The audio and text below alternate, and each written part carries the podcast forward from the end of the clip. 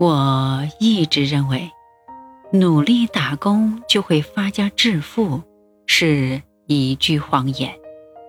我从不认为替老板打工是一个可以致富的良策。我只相信为自己工作才会富有。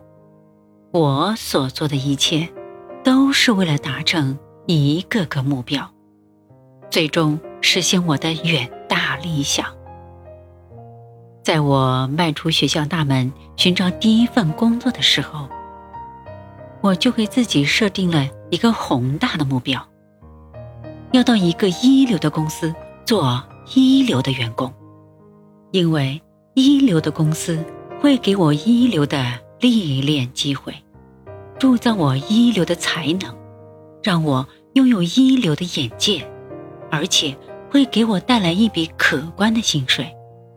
这些，都是我创业的资本，是我迈向成功殿堂的坚实基础。在大公司里工作，会让我以大公司的思维方式去思考问题，这点很关键。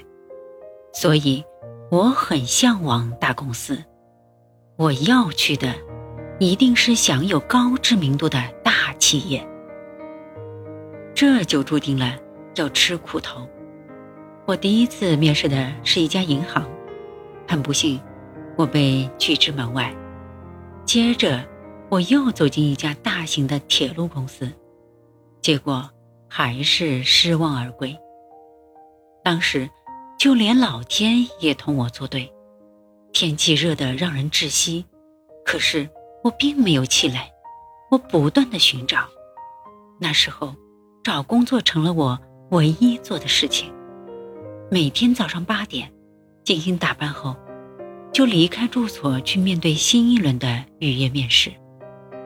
几个星期过去了，我把列入表格的公司都跑了个遍，最终都没结果。这看起来糟糕透了，不是吗？可是没有人阻止你前进的脚步，除非是你自己。我告诉自己。不想让他人拿走你的梦想，你就要重整旗鼓。我战胜了持续的打击，这些挫折反而让我的信心更加坚定了。我又卷土重来，一家一家的面试，几家公司甚至去过不下三次。上帝最终还是眷顾了我，这场不屈不挠的求职大战。终于在六个星期后的一个下午，拉下了圆满结束的帷幕。那天是一八五五年九月二十六日，我正式被休伊特塔特尔公司录用了。